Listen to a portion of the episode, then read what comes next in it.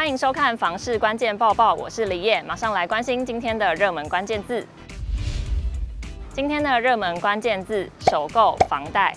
首购族、房贷族最担心的就是贷款金额不够多，房贷利率提升，基本上就是钱的问题。现在有新的青安贷款，还有自购住宅利息补贴，两个搭配使用，帮你省荷包。新青安方案新增四大精进，首先是贷款金额最高上限从八百万提升到一千万元，最长借款年限从三十年调整为四十年，宽限期从三年延长到五年。贷款利息补贴一码，也就是百分之零点二五。新青安方案的房贷利率将来到百分之一点七七五，远低于现行一般房贷方案利率楼地板价百分之二点零七八。另外看到自购住宅利息补贴方案，自购住宅房贷户也补贴一码利息，一类弱势户优惠利率百分之零点八一二。第二类一般户的优惠利率为百分之一点三八七，补贴贷款额度台北市为最高两百五十万，新北市最高两百三十万，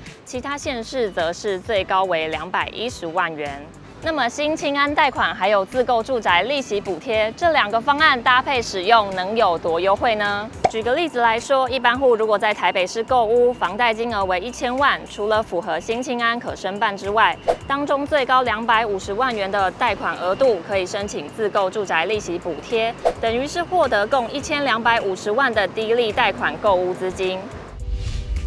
今天的精选新闻，先来看到房客希望能遇到好房东，房东也希望能把心爱的房子租给素质优良的好房客。那要怎么筛选呢？有不少人认为拉高租金可以吸引素质较优良的房客，不过有资深房东提出了不同看法。资深房东表示，虽然租金越便宜，租客水准更便宜，但只靠高租金筛选房客并非万灵丹，还要搭配良民证、工作证、新转证明。他直言，个性冲动、不受控制的人要有前科很容易，良民证可以筛掉大部分的八加九，工作证和新转证明才能有效剔除从事不良行业的高收入族群。同时，也需要求租金一加二，也就是签约时就要收满租金一个月，加上两个月的押金，确保房客金流正常。没有办法满足这些要求的房客，一律不租。在七月一号平均地权条例修法正式上路之后，买卖双方的心态有什么转变呢？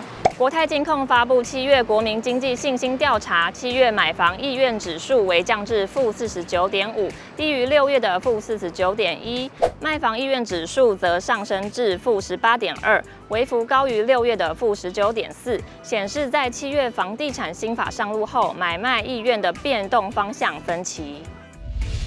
又到了买房卖房，我想问，有网友在社团中发问：房屋登记与老婆共同持有，只用先生的名字办房贷会有差异吗？底下有网友说，银行看贷款人，谁条件好谁办贷款，不会影响，只会要求持有人做出担保。另外也有网友提醒，如果未来有考虑换屋，房屋持有人要择一登记，换屋时贷款比较不会有二屋的问题。以上就是今天的房市关键报报，每天花几分钟了解重点房市新闻，我们下次见。